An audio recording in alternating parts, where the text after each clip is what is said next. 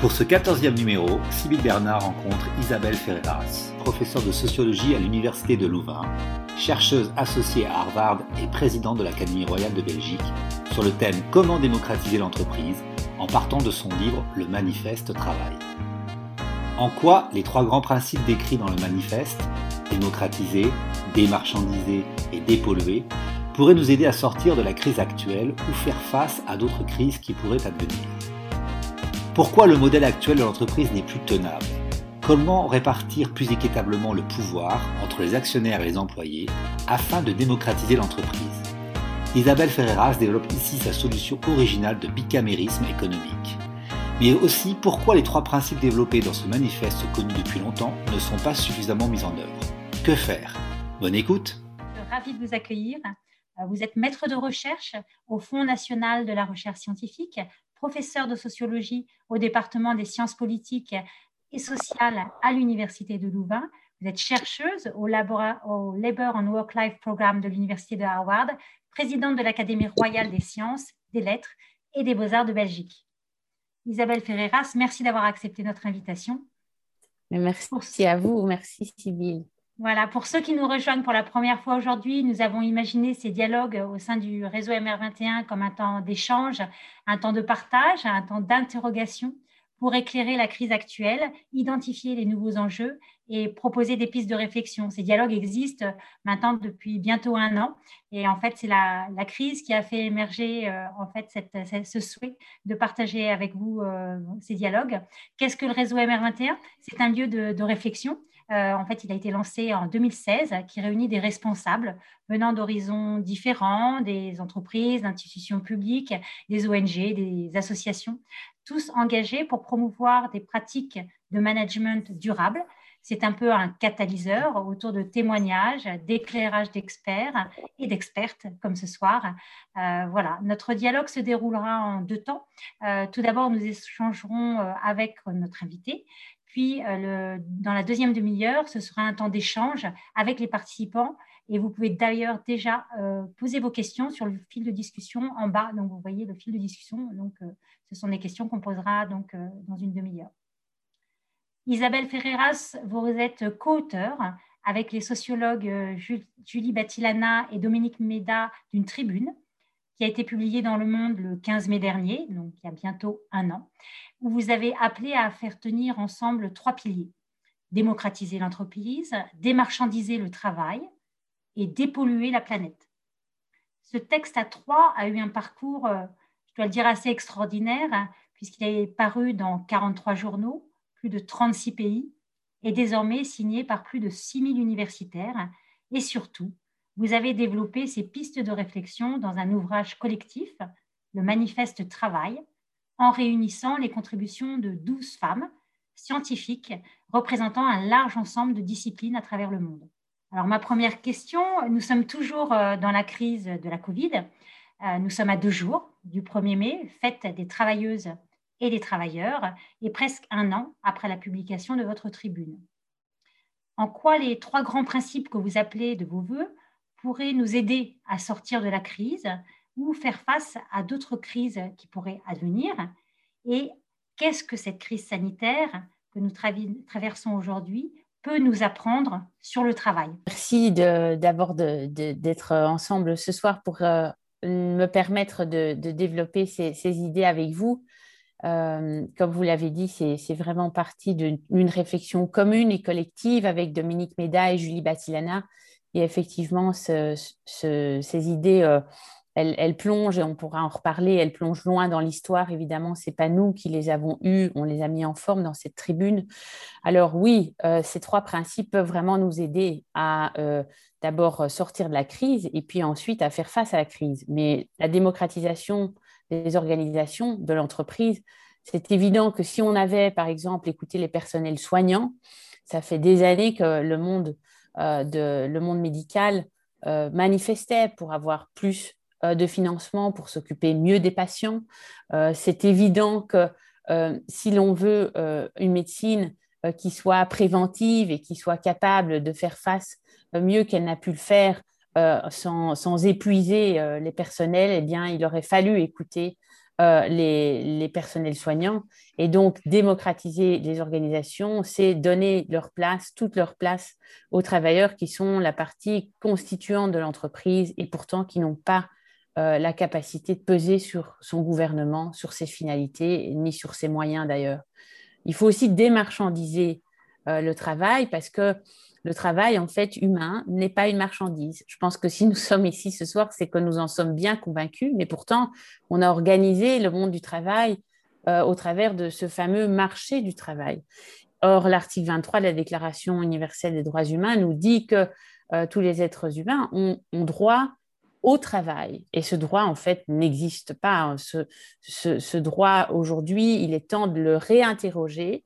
Euh, c'est la proposition d'une garantie d'emploi garantie par l'État qui pourrait nous permettre enfin de prendre soin des, les uns des autres pour tous les postes de travail qu'il faudrait créer pour prendre soin des humains, mais aussi prendre soin de la planète. Et alors dépolluer, évidemment, si on regarde la crise, c'est sûr que l'origine même du Covid a visiblement, c'est ce que les, nos collègues scientifiques euh, nous apprennent, a visiblement tout à voir avec la pression que nous faisons, euh, euh, que les humains impose au monde, euh, au monde animal et le non-respect en fait des, espaces que, les, que, les, les, espèces animales ont besoin d'avoir pour pouvoir se développer. Donc, ces trois principes, c'est clair que si on en tenait compte, ils nous permettent d'accélérer la sortie de crise. Je ne parle même pas, et je devrais parler certainement du vaccin. Le vaccin doit être et est un bien commun et il est insensé de le marchandiser comme on le fait aujourd'hui, puisque aujourd'hui, si cette campagne de vaccination pouvait réussir en Europe, euh, peut-être qu'elle sera mise en échec parce qu'on ne se préoccupe pas de ce qui se passe euh, en Afrique, par exemple, ou dans les pays euh, qui sont moins riches que nous. Donc ça n'a pas de sens de mettre les biens communs de notre humanité dans les mains du marché qui a une finalité, c'est logique, c'est la finalité de profit. Mais aujourd'hui, pour sortir d'une économie qui est extractive, effectivement, il faut reprendre ces principes pour les mettre vraiment euh, euh, à disposition d'une économie humaine, soutenable, euh, qui rencontre les besoins planétaires. Alors, par rapport à, cette crise sanitaire que nous traversons aujourd'hui, qu'est-ce qu'elle nous apprend justement sur le travail? Euh, peut-être qu'est-ce qu'on a appris euh, je pense avec toutes ces discussions qu'il y a eu au début de la crise, euh, donc en mars-avril dernier, sur le travail, les travailleurs essentiels, mhm. etc. comment, comment vous abordez cette, cette question? Évidemment, ça, ça résonne intimement avec cette tribune que, que l'on mm. a écrite, justement parce que euh, finalement, en vivant ce, confinement, euh, Dominique euh, en France, moi en Belgique, Julie aux États-Unis, le fait que nos gouvernements identifiaient comme essentiels certains travailleurs et des travailleurs qui majoritairement étaient considérés plutôt mal considérés, étaient considérés comme faiblement qualifiés, étaient les moins rémunérés euh, sur le marché du travail, ces travailleurs, en fait, reconnus comme essentiels, c'est une, première dans l'histoire mondiale, si vous voulez. Et ça fait très fort écho, évidemment, au préambule de la Déclaration de Philadelphie de 1944, qui affirme euh, le principe que le travail n'est pas une marchandise. Et en fait, le travail, c'est pas pas justement une donnée abstraite. Le travail, c'est les travailleurs, les travailleuses. C'est-à-dire, il, est impossible de faire la distinction entre l'humanité de quelqu'un et le service qu'il rend, en fait. Et c'est ça l'interpellation, je pense, qui est forte dans cette crise, que chacun a ressenti, parce que quand on a vu qu'on se sentait euh, appelé à, applaudir les personnels soignants, on se sentait appelé à remercier la caissière, euh, à remercier les boueurs, euh, toute personne qui, avant, n'attirait pas spécialement l'attention. J'ai fait ma thèse de doctorat sur les caissières de supermarché. Euh, c'était au tournant euh, des années 2000. Euh, c'était pas évidemment un, poste où, ces personnes me, rapportaient une, grande reconnaissance sociale, une grande expression de la part des, clients. Et là, dans, ce confinement, on a tous fait vraiment cette expérience de la dépendance vis-à-vis de ces travailleurs essentiels. Et continuer à, traiter en fait les travailleurs comme, oui, des, une marchandise qui s'échange sur un marché du travail, c'est vraiment faire fausse route. Et euh, aujourd'hui, quand on voit la montée en puissance du numérique, euh, l'intelligence artificielle qui, qui enthousiasme ou qui fait peur, mais euh, ce qui n'est qu'une programmation informatique finalement, mais qui est destinée à, à, gouverner de plus en plus de parties de nos vies, il est vraiment, c'est un moment crucial dans l'histoire de, notre humanité pour nous rendre compte que donner aux travailleurs la possibilité d'être en fait des citoyens au travail, c'est un véritable choix de société. Et être ce citoyen au travail, eh bien, c'est ça que nous entendons par démocratiser l'entreprise, puisque démocratiser l'entreprise, ça veut dire considérer que l'entreprise est en fait une entité politique qui est aujourd'hui aux mains de ceux qui apportent du capital alors que ceux qui investissent, moi je parle d'investisseurs en travail, investisseuses en travail, ceux qui investissent leur personne dans le travail, sont tenus en dehors du gouvernement de l'entreprise. Or, nous sommes dans un projet démocratique, la société se veut démocratique, se pense démocratique, et, pourtant, une fois que nous sommes dans l'entreprise, nous n'avons pas cette possibilité de valider les principes de gouvernement qui sont euh, ceux qui s'appliquent à nous-mêmes. Et ça rentre en pleine contradiction. C'est insoutenable, en fait. C'est une très, très bonne transition sur, sur euh, euh, notre deuxième question. Et, je voudrais citer euh, la sociologue Danielle Linhart, qu'on a eu la chance d'accueillir au dialogue donc en juin dernier, qui dit que nous vivons en démocratie dans un lieu où nous pouvons définir nos propres fins et nous gouverner nous-mêmes, mais nous passons beaucoup de temps au travail. Or, ce lieu est généralement défini par le contrat de travail, euh, par le contrat de travail qui lui-même, en fait, repose sur un lien de subordination. Donc, il y a un angle mort mhm. qui est la vie économique et qui est soustraite aux lois de la démocratie. Alors, je voudrais euh, euh, en fait, euh, Isabelle Ferreira, s'il vous plaît, que, vous développiez un petit peu euh, ce principe de démocratiser l'entreprise, et puis surtout que, vous nous évoquiez cette idée nouvelle sur laquelle vous travaillez depuis longtemps du bicamérisme économique. Oui, effectivement, je suis tout à fait d'accord, évidemment, avec Daniel Linhart sur le constat. C'est bien le nœud du, des nœuds du, problème auquel nous faisons face aujourd'hui. Et moi, pour, pour pour identifier ce nœud, je parle de contradiction capitalisme-démocratie, parce qu'en fait, le capitalisme, c'est un régime de gouvernement. C'est une chose qu'on ne, voit pas nécessairement parce qu'on parle de capitalisme pour, comme d'un système économique, si vous voulez, mais en fait, ce qui est vraiment distinctif dans le capitalisme, c'est le fait que c'est un régime euh, de gouvernement qui alloue des droits politiques. Et il alloue les droits politiques à ceux qui apportent du capital. Et donc, il, donc, c'est un, régime qui veut que l'entreprise, elle est en fait organisée politiquement, c'est-à-dire les, personnes qui ont le droit de, vote dans l'entreprise, ceux qui ont le droit d'organiser, de gouverner l'entreprise, ce sont ceux qui apportent du capital. Évidemment, ça contredit complètement euh, notre intuition démocratique que nous reconnaissons comme des humains égaux, euh, libres, égaux, en dignité, en droit.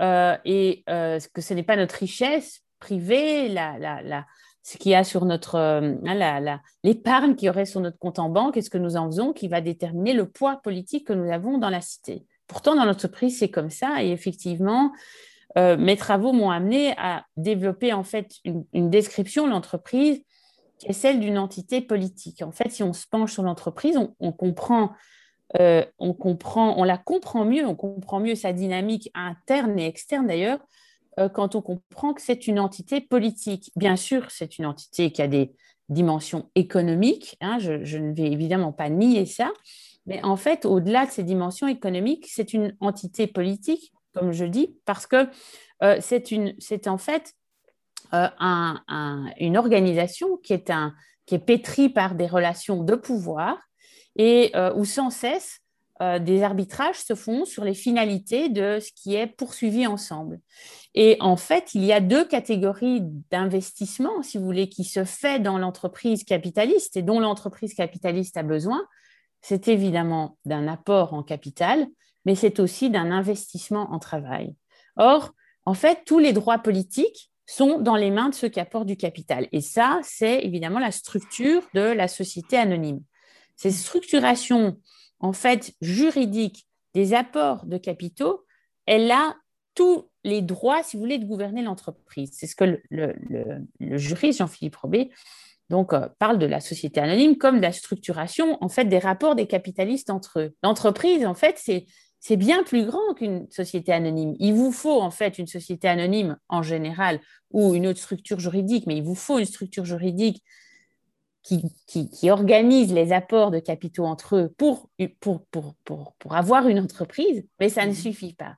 Pour avoir une entreprise, en fait, il faut un, un investissement en travail. Cet investissement en travail il est en général collectif. Il y a toute une série de gens qui s'investissent pour pouvoir développer les services, la production, l'entreprise, et sans lesquels il y aurait tout simplement pas d'entreprise, pas de, pas de production, pas de, pas de service. Et ces investisseurs en travail sont tenus en dehors du gouvernement de l'entreprise. Et donc, je me suis, je me suis penchée sur l'histoire de la démocratie parce que si vous regardez en fait l'histoire de nos démocraties, vous pouvez vous dire, et il faut remonter assez loin, euh, dans l'Antiquité euh, romaine par exemple, pour voir ce moment où en fait une entité politique qui était dans les mains d'une de ces parties constituantes, eh bien, euh, amorce sa transition.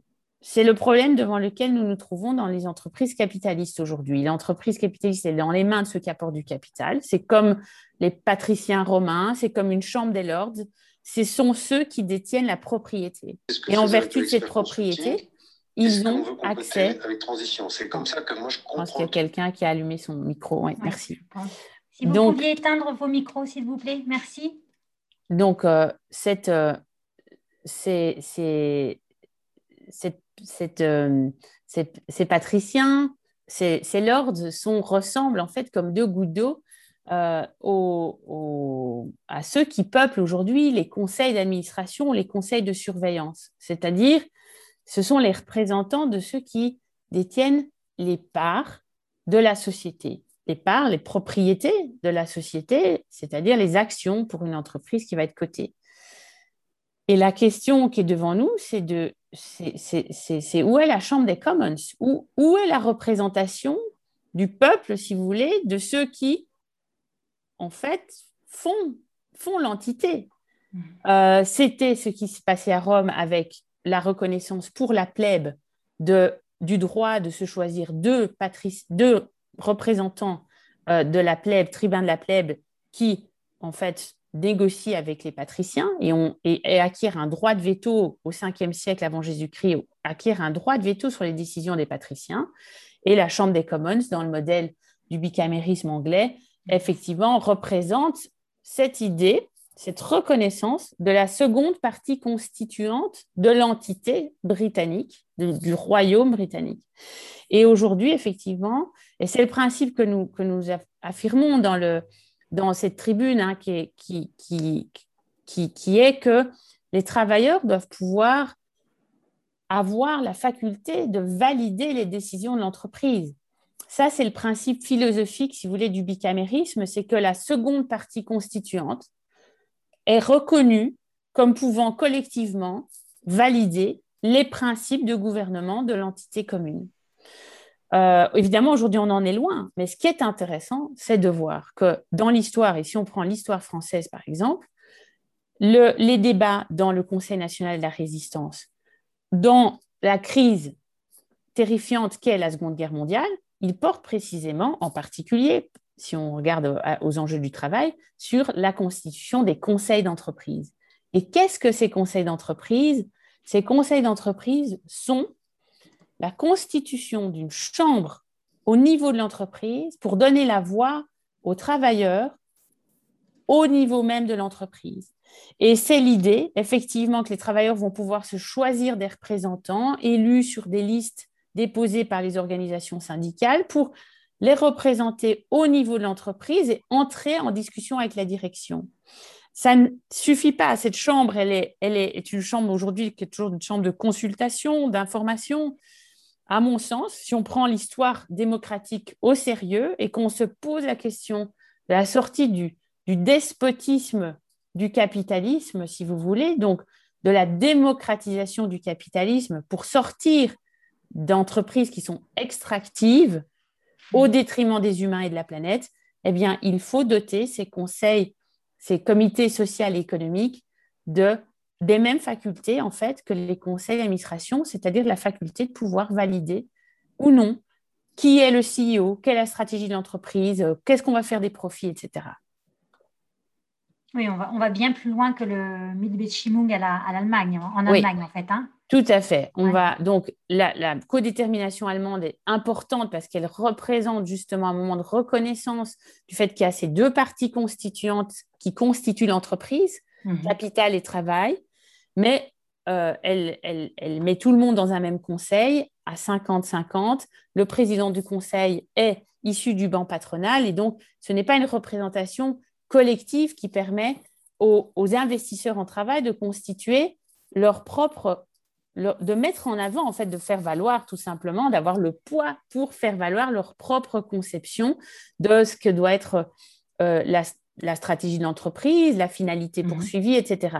Pour moi, ça ne veut pas dire, si je peux faire un, ajout là-dessus, ça ne veut certainement pas dire que euh, le bicamérisme ne veut pas dire qu'il faut que ce soit deux chambres qui se réunissent de manière distincte et qui ne se, qui ne se euh, connaissent pas. Au contraire, pour moi, un des, un des grands enjeux d'une réforme comme celle-là, ce serait d'augmenter la qualité épistémique des décisions, c'est-à-dire que par l'interconnaissance que la représentation des travailleurs au niveau des conseils permettrait, eh bien, ça doit améliorer la qualité des décisions prises. Donc, il faut que les gens apprennent à se connaître, évidemment. Et ça, c'est évidemment, euh, disons, en, il y a un embryon dans la reconnaissance par la loi Pacte du fait qu'il faut euh, élire des, salariés au niveau des conseils d'administration.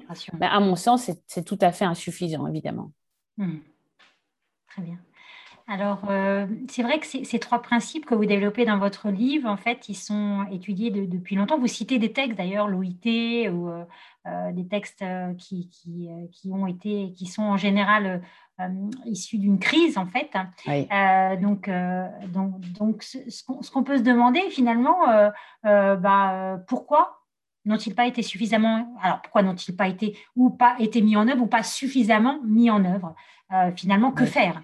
Que faire euh, c'est tout à fait impressionnant, effectivement, quand on se penche sur, sur, sur l'histoire des idées, l'histoire euh, sociale et politique, de voir combien c'est rarement dans les graves crises que les, que les transformations institutionnelles et les gains démocratiques se font. C'est plus souvent, évidemment, au sortir de ces crises. Et c'est pour ça qu'il est essentiel de, penser cette crise du Covid, parce que, espérons-le, on va en sortir, évidemment. Et euh, quand, on, quand on en sortira, il faut pouvoir formuler euh, des, euh, une direction différente que celle qui nous a mis dans la crise aussi. Parce que ça, c'est, évident que c'est Michel Serres qui disait, le, le, malade, il sort de la crise transformé. Si en fait, il, si on ne sort pas de la crise, on reste malade. Donc, il faut changer ces principes de fonctionnement, ces principes organisateurs, les principes constitutifs de la société. Pourquoi n'ont-ils pas été euh, euh, euh, respectés? Je dirais peut-être pourquoi avons-nous encore besoin d'une crise et de souffrance et de, et de tant de malheur pour, pour apprendre? Parce que c'est ça l'histoire de l'humanité aussi, c'est apprendre, échouer, apprendre mieux, échouer mieux et continuer à, à tracer son, sillon. Euh, il est clair que euh, l'OIT, qui est la plus ancienne des institutions du, système des Nations Unies, euh, elle a été construite à partir de justement la sortie de la Première Guerre mondiale. Vraiment au départ, la reconnaissance que sans justice sociale, il n'y aurait pas de paix durable. C'est littéralement inscrit dans la constitution de l'OIT. Pourtant, il a fallu quoi? Une seconde guerre mondiale pour réaffirmer quoi? Le principe que le travail n'est pas une marchandise avec la déclaration de Philadelphie. Et effectivement, aujourd'hui, nous en sommes encore là. Alors l'analyse, évidemment, euh, il y a une bibliothèque entière sur pourquoi ces principes euh, ne conviennent pas nécessairement aux plus puissants d'entre nous. Interroger la prochaine fois, je vous invite à, à inviter Jeff Bezos qui vous expliquera pourquoi lui considère qu'il est il est évidemment le despote éclairé le mieux positionné à orienter le futur du développement économique et que ces travailleurs peuvent se contenter euh, de conditions de travail aujourd'hui, il est en train de, courir à essayer d'un petit peu améliorer pour faire face à la menace de la syndicalisation. Mais ça n'est pas sérieux, évidemment. Ça n'est pas sérieux et toutes les révolutions démocratiques, en quelque sorte, ont demandé une mobilisation large, une mobilisation de toute une série de forces sociales qui, à un moment, doivent converger sur euh, la reconnaissance de principes de dignité qui, vont s'imposer à leur, à leur euh, modalité organisationnelle. Mmh c'est vrai que euh, nous sommes une association. Alors principalement, nous avons euh, des, personnes responsables dans les entreprises, également dans d'autres euh, organisations, les ONG, les associations, les institutions publiques. mais nous restons de taille modeste, même si nous souhaitons bien rayonner plus. alors voilà, pensez-vous que le monde de l'entreprise, finalement, va, va entendre votre appel? Parce que c'est de ça dont il s'agit.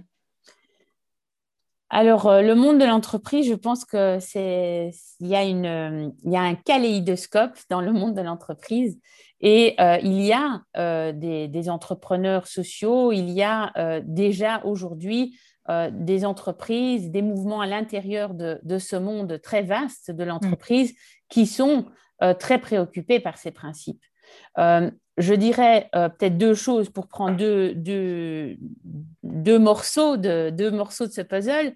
À la fois, évidemment, il y a le monde de l'économie sociale et solidaire, des entrepreneurs sociaux qui mettent en avant euh, le principe de dépollution, de démarchandisation. Euh, certainement, euh, quand vous voyez l'initiative Territoire zéro chômeur, c'est porté par des entrepreneurs sociaux. C'est le principe de démarchandisation qui est au cœur de, de, la, de, la constitution de ces, entreprises à but d'emploi.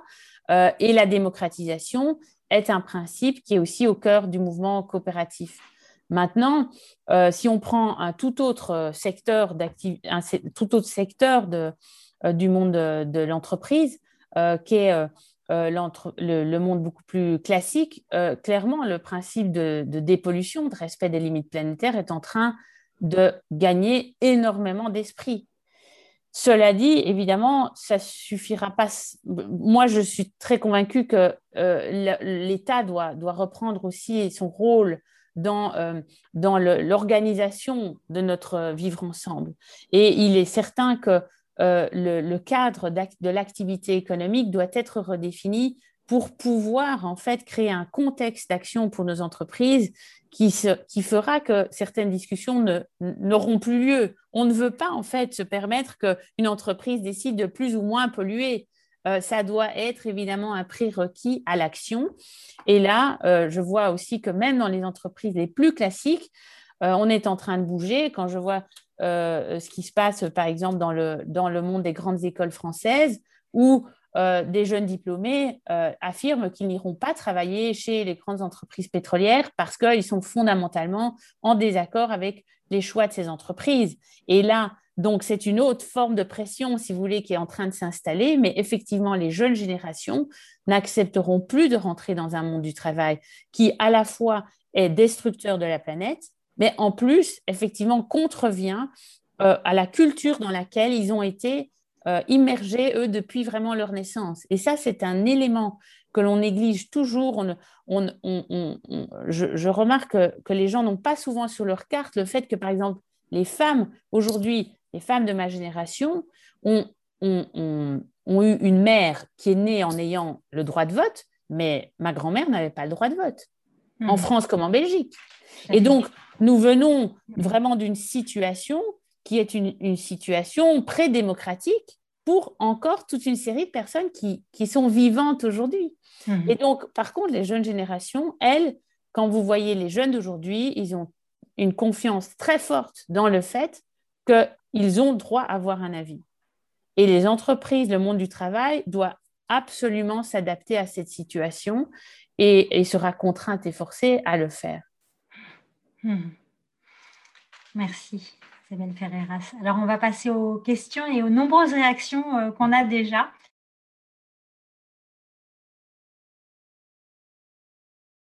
Monsieur Dreyfus, sans contredire ce que vous dites, on ne peut tout de même pas négliger euh, la présence des administrateurs salariés élus par leurs collègues. En tant qu'administrateur salarié d'une grande banque d'affaires pendant plus de 18 ans, je pourrais témoigner, expliciter que l'on n'est pas à zéro se référer notamment aux travaux du Collège des Bernardins. Alors, les administrateurs salariés? Oui. Euh, oui, oui, mes collègues des Bernardins que je connais bien, bien sûr. Alors, les administrateurs salariés, je pense que j'ai participé à une journée d'études, euh, c'était euh, à l'automne, qui mhm. analysait, organisée par l'Association des administrateurs salariés en France, qui analysait le premier rapport très complet qui a été produit sur le millier, en gros, des administrateurs salariés qu'il y a aujourd'hui en France dans les grandes entreprises. C'était passionnant parce qu'on voit bien combien le fait même de pouvoir euh, euh, envoyer des représentants des travailleurs dans les conseils est en train de changer beaucoup de choses. Changer la perception par les membres non salariés euh, de la pertinence d'avoir autour de la table des représentants des travailleurs mhm. et du côté des travailleurs aussi se, se, sentir habilité et capable de participer à ces décisions d'une manière tout à fait informée et pertinente. La seule chose, en fait, euh, que, je dis et que nous disons dans, ce manifeste travail, c'est que ce n'est pas suffisant. C'est très très bien. Il faut poursuivre le mouvement, il faut continuer et il faut monter en puissance parce qu'il n'y a pas de raison que les travailleurs collectivement ne puissent pas peser euh, sur les décisions d'une manière beaucoup plus forte qu'en étant un ou deux au sein des conseils. Mmh, Alors le mutualisme a inventé un statut juridique, un homme, une voix Mhm. très démocratique, pourquoi ne s'est-il pas imposé davantage? Alors, euh, c'est une vieille question qui est très instruite euh, par, euh, par les sciences sociales, en particulier les sciences économiques, qui, sont, qui se sont penchées évidemment sur cette question. je dirais, pour faire simple, que dans un océan, si vous voulez, capitaliste, il est évident qu'il est extrêmement difficile d'imposer euh, une norme qui est aussi différente que celle-là.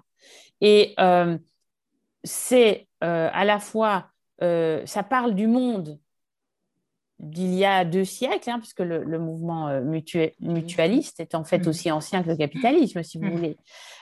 mais ça parle, je pense, aujourd'hui, le, potentiel de reconnaître le travailleur comme un citoyen au travail est beaucoup plus grand que dans un monde où, rapportez-vous, à la société française, européenne d'il y a deux siècles, un monde dans lequel euh, la part des citoyens était extrêmne faible. Donc, le projet, si vous voulez, le projet de la citoyenneté était un projet, euh, je ne dirais pas, oui, on pourrait dire contesté, était un projet absolument pas encore étayé, solidifié, de sorte que aujourd'hui, euh, ce principe, comme je le disais tout à l'heure dans, ma réponse à une des questions précédentes, le principe d'une personne, une voix est un principe beaucoup plus légitime qu'il y a deux siècles et, euh, qui donc a une pertinence qui est, euh, renouvelée, si vous voulez. Hmm. Alors, pensez-vous que le passage par la capitalisation comptable des contrats de travail peut aider à la démocratisation de l'entreprise?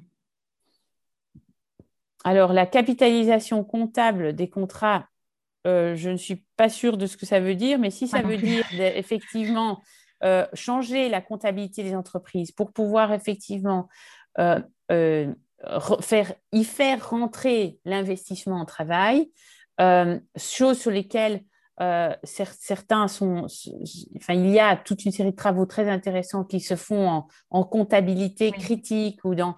Euh, oui, absolument. Je crois qu'il euh, il est évident qu'il faut équiper l'entreprise au niveau de ses outils juridiques, techniques, comptables pour qu'elle puisse mettre, si vous voulez, ses principes philosophiques en œuvre. C'est pas juste une question évidemment de, de philosophie, même de, de choix de valeurs et d'orientation. Euh, il faut équiper nos entreprises pour qu'elles aient cette capacité d'effectivement se gouverner autrement. Et, euh, donc, euh, le travail beaucoup plus technique qui doit accompagner cette évolution est absolument crucial. N'y a-t-il pas un risque de paralysie, paralysie pardon, pour prendre les décisions dans le cas de ce principe de bicamérisme économique? Alors, c'est effectivement une question tout à fait légitime et sérieuse qu'on peut, se, peut se poser. Euh, dans, les études que j'ai pu, euh, euh, enfin, les travaux que j'ai pu faire jusqu'à présent, j'en suis, moi, personnellement, venue à la conclusion que autant donc la réponse courte est non, mais je vais vous expliquer pourquoi. Enfin, oui, il y a toujours un risque, évidemment. Mais je vous dirais, est-ce que ce risque est majeur? Est-ce que ce risque, est que ce risque va, va, freiner le développement des entreprises, va entraver leur fonctionnement Je ne pense pas. Parce que, euh, en fait, euh, on pense à ce risque parce que c'est notre expérience dans le champ politique. Effectivement, dans le champ politique, le bicamérisme euh, peut mener à des, à des moments de crispation du système de, pouvoir contre pouvoir, si vous voulez, mhm. avec effectivement un moment de paralysie du système. Ce qui est très intéressant de voir, c'est que l'entreprise n'est pas analogue euh, au, système politique, en ce sens euh, où, dans les entreprises, tant ceux qui apportent du capital que ceux qui investissent en travail sont en fait extrêmement mobilisés autour de l'enjeu que l'entreprise fonctionne. Et personne n'a intérêt, mais vraiment personne, à ce que le, blocage s'installe. Mmh. Et ça, c'est une chose qui n'existe pas dans le champ politique. En fait, dans le champ politique, si vous regardez le système américain, par exemple, est vraiment un système qui est fait pour, entraîner des blocages euh, de la sorte. Eh bien, là, les députés, les, représentants à la Chambre, les sénateurs, le président, ils ont tous un salaire versé en fin de mois. Et donc, effectivement, ils peuvent se payer le luxe, si vous voulez, d'une crise, parce que cette crise, euh, euh, si euh, il la gère bien médiatiquement, eh bien, elle va leur rapporter gros. Ça n'a rien à voir avec les conditions, en fait, d'entente au sein d'une entreprise. Et au contraire, je pense qu'il y a de bonnes raisons de penser que, se reconnaître les deux parties constituantes qui font, en fait, la réalité de l'entreprise aujourd'hui, c'est en fait, la, et se donner les gages de, ce, de, ce, de cette, de cette co-décision, mm-hmm. c'est en fait se donner les moyens d'un respect fort et donc d'un engagement des deux parties constituantes dans et au service du projet de l'entreprise. D'accord, merci. Euh, dans le cas de figure du bicamérisme, quel est donc le rôle du top management et des managers?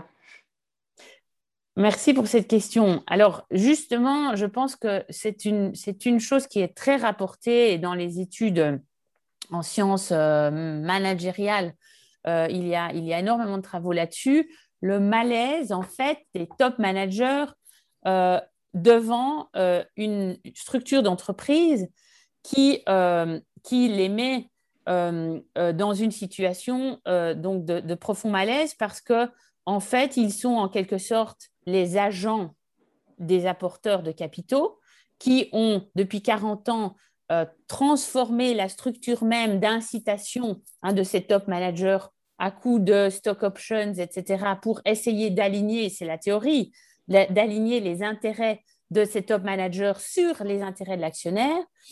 Et, euh, et, donc, effectivement, la théorie économique euh, standard parle des, top managers comme des agents de, des actionnaires. Or, en fait, si vous, si vous, si vous réfléchissez à l'entreprise dans une perspective de description de l'entreprise comme entité politique, ce que vous devez euh, constater, c'est que si vous rentrez dans une réforme de type bicaméral, eh bien, le management, le top management, c'est le pouvoir exécutif qui doit être justement légitimé mmh. et qui devient vraiment pleinement légitimé par le fait que le législatif de l'entreprise se trouve dans les mains de cette double chambre. Mm. Et à ce moment-là, vous avez une assise beaucoup plus forte, vous avez une légitimité beaucoup plus affirmée pour le top management.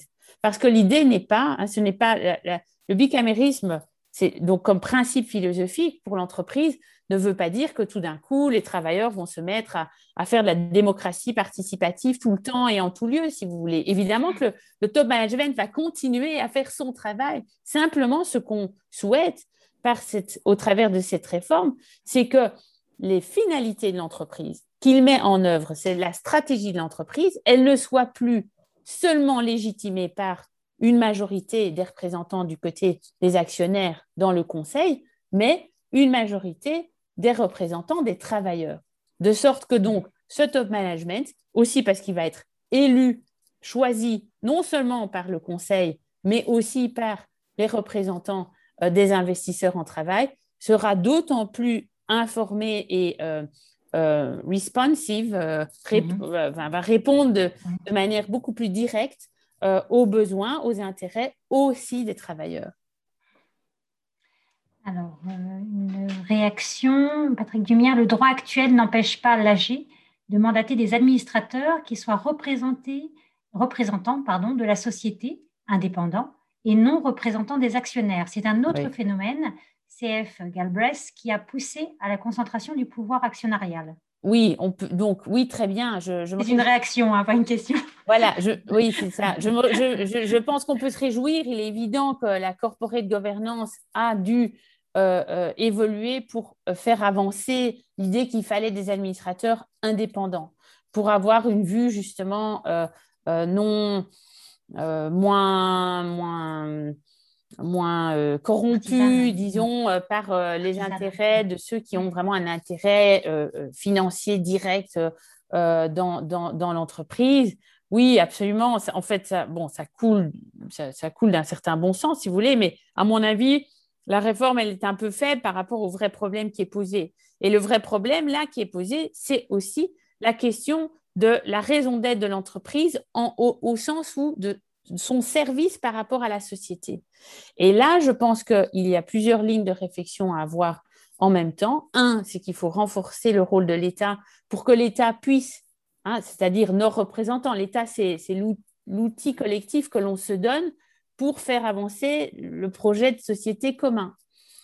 Eh bien, l'État doit pouvoir se positionner, nos élus doivent pouvoir dire ce type d'activité, en fait, on n'est pas intéressé, on ne souhaite pas de la publicité pour euh, des sodas pour les enfants. Ben, en fait, non, non, ça, ça ne se fait pas, si vous voulez. Et on n'a pas besoin de, que des administrateurs indépendants dans, dans les conseils amènent un regard plus sociétal ou que sais-je. Il y a aussi euh, la seconde ligne, évidemment, de réflexion, c'est que euh, toutes les parties prenantes des entreprises doivent pouvoir avoir une place, à mon sens, dans une réflexion sur une, gouvernance d'entreprise bien pensée. Les parties prenantes doivent absolument avoir une place. C'est pas parce que j'ai parlé, on a un focus sur le travail et, les travailleurs que euh, les parties prenantes n'ont pas de place. Simplement, comme vous avez entendu, je distingue les parties constituantes de l'entreprise de ces parties prenantes. Parties constituantes, elles investissent dans l'entreprise pour la rendre possible. Et la partie constituante qui, qui elle, est la plus concernée par l'entreprise, en fait, c'est ceux qui sont gouvernés par l'entreprise. Et ça, ce sont même pas donc ceux qui apportent du capital. Eux, finalement, le risque qu'ils prennent, euh, ben, c'est un risque qui finalement est très limité. Ça s'appelle la responsabilité limitée. C'est un risque qui euh, veut que vous pouvez perdre euh, simplement la somme qui est mise dans, euh, dans l'achat de, l'action. Ça, c'est tout le risque qu'un apporteur de capital euh, court. C'est le risque de perdre tout ce qu'il a mis numériquement dans hmm. l'entreprise. Par contre, le travailleur, lui, il investit sa personne. En fait, il met, il met la totalité de sa vie en jeu, jusqu'à effectivement même sa vie, c'est-à-dire la vie, la mort. Dans le cas d'une pandémie, ceux qui vont se consacrer à travailler, eh bien, on l'a vu, ils peuvent risquer même jusque-là. Et ceux qui travaillent depuis chez eux à, tenir les missions de leur organisation, ils mettent leur santé mentale en jeu, comme c'est de plus en plus reconnu. Maintenant, ça, c'est les parties constituantes, les parties prenantes qui sont impactées par l'activité de l'entreprise, les communautés euh, locales, les collectivités locales, euh, les clients, euh, toutes ces parties prenantes, à mon sens, doivent être aussi reconnues dans le fonctionnement de l'entreprise et elles doivent pouvoir le faire soit en fait au travers de ce qu'aujourd'hui, la place qu'on donne aujourd'hui aux travailleurs dans les comités sociaux et économiques, eh bien, c'est la place où on pourrait mettre adéquatement les parties prenantes, c'est-à-dire des conseils consultatifs d'information consultation qui pourraient informer la stratégie d'entreprise. Je m'arrête là parce que comme il y a plein de questions, on, peut peut-être répondre. Euh, je ne sais pas comment on va toutes les prendre, je ne sais pas comment on va y arriver. Euh, donc, euh, alors, il y, a, il y a ces, alors, la réussite des dix premiers territoires zéro chômeur euh, et la suite à venir dans plus de 100 nouveaux territoires. Je pense que c'est voilà, un, oui, un, hein, c'est une expérience, je pense, assez réussie. Comme vous d'ailleurs dans votre livre qui est très développé par Julie, Julie, Julie Matilana. Julie Batilana et Pavina Cherneva qui a publié maintenant enfin, son livre en anglais de Job Guarantee, The Case for a Job Guarantee, vient d'être publié aux éditions La Découverte, si ça vous mhm. intéresse. Et ça, c'est vraiment une réflexion qui vient de loin, évidemment, qui vient de Roosevelt, en fait, sur la démarchandisation du travail et euh, euh, que Pavlina Tcherneva reprend euh, dans les conditions de l'économie contemporaine. Et ce livre est, vraiment exceptionnel, permet d'aller très loin. Cela dit, dans le manifeste travail, Pavlina Tcherneva a écrit un chapitre et donc vous avez un chapitre. Si vous voulez avoir une vue synthétique de ce qu'est la proposition d'une garantie d'emploi pour tous et toutes, dont l'expérimentation territoire zéro chômeur de longue durée est en fait vraiment une expérimentation qui montre comment ça peut fonctionner, comment ça fonctionne bien euh, et donc quelles sont les conditions pratiques de cette, mise en œuvre, eh bien, euh, il y a un chapitre dans, le manifeste travail sur ce, sur, écrit par Pavlina.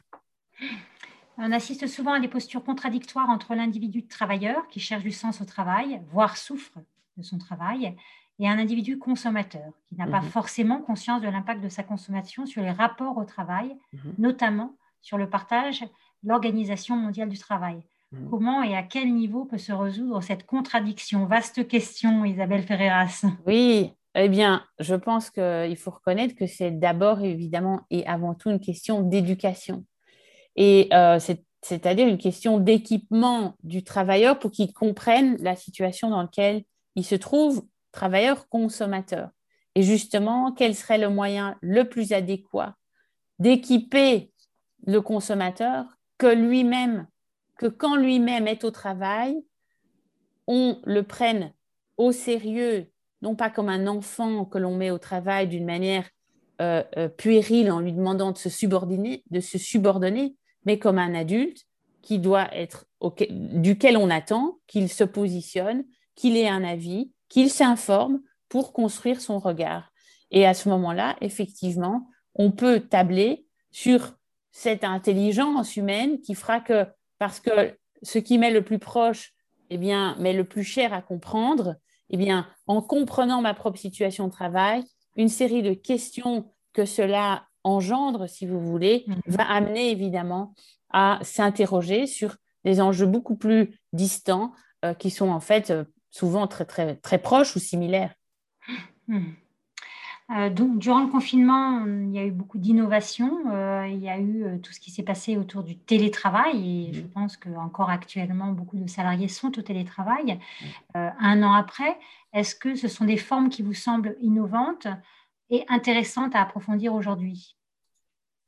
Ce qui est intéressant quand on regarde les enquêtes là-dessus aujourd'hui, c'est qu'en fait, tous les salariés qui, sont, qui ont basculé en télétravail ne pas revenir à avant. C'est-à-dire qu'il y a un avant et un après de cette crise, effectivement, du point de vue de l'expérience du travail au sens vraiment de sa localisation.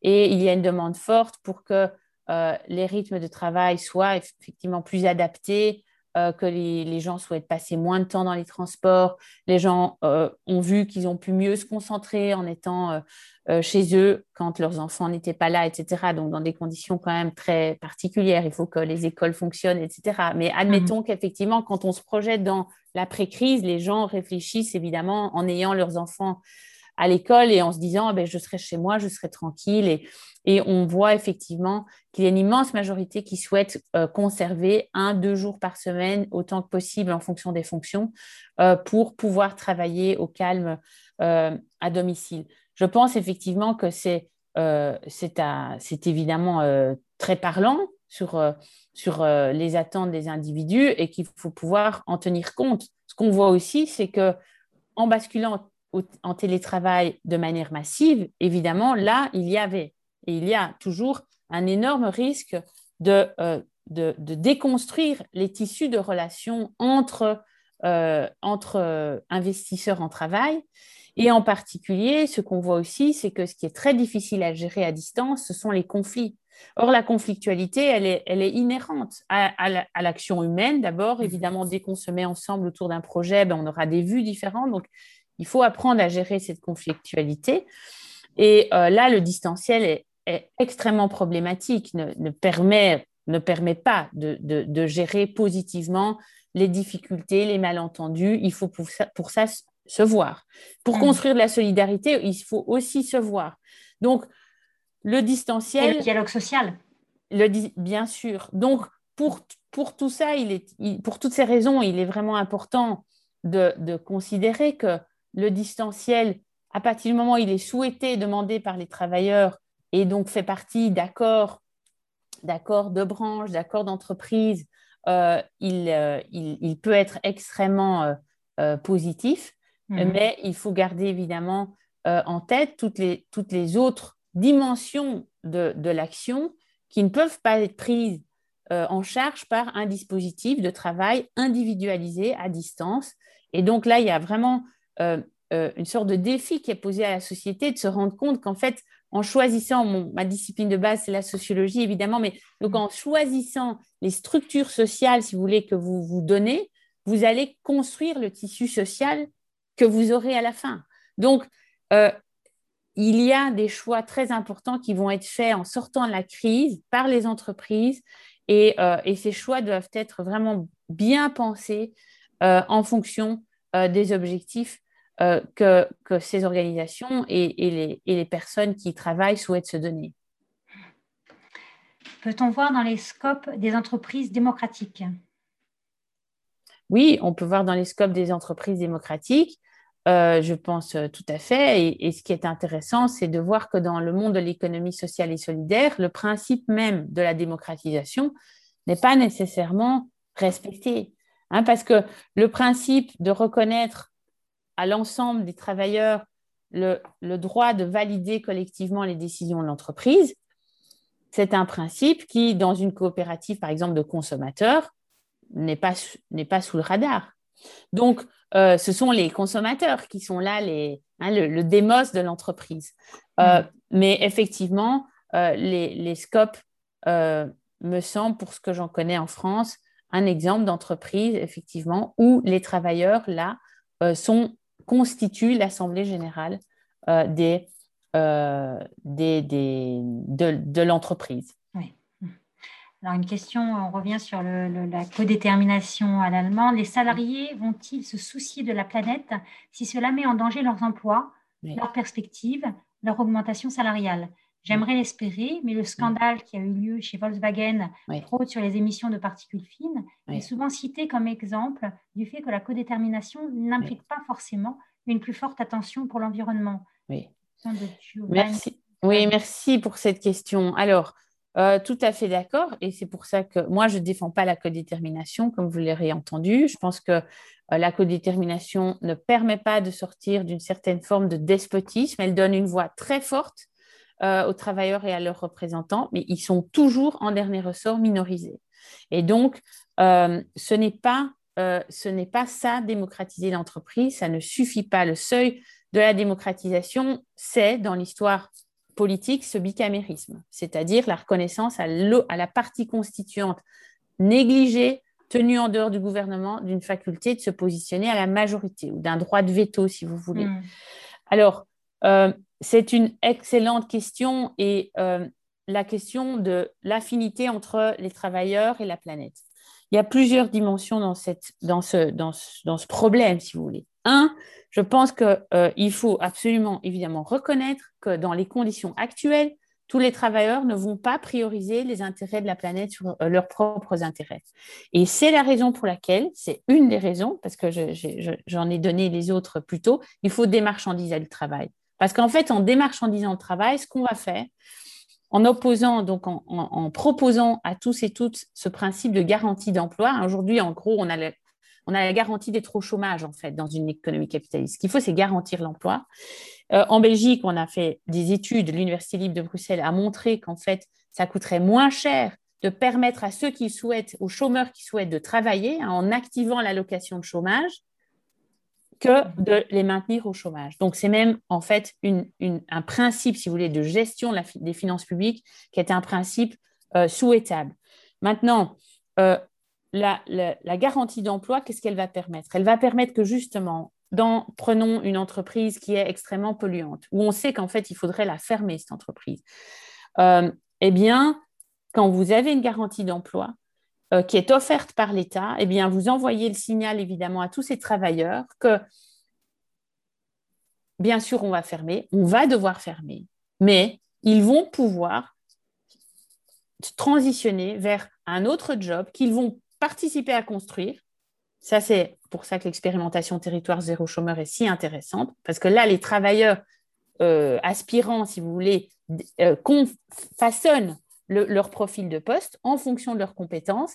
C'est des emplois qui ont du sens et des emplois verts pour soutenir euh, la prise de soin de la planète. Donc, si vous mettez le principe de démarchandisation dans, votre, dans, votre, dans la société, vous avez cette garantie qui est offerte aux travailleurs pour qu'ils puissent un tout petit peu quand même se décaler par rapport à ce qui est sinon l'urgence de leurs besoins euh, matériels et, et, et, le, besoin de rester absolument mmh. dans ce travail-là.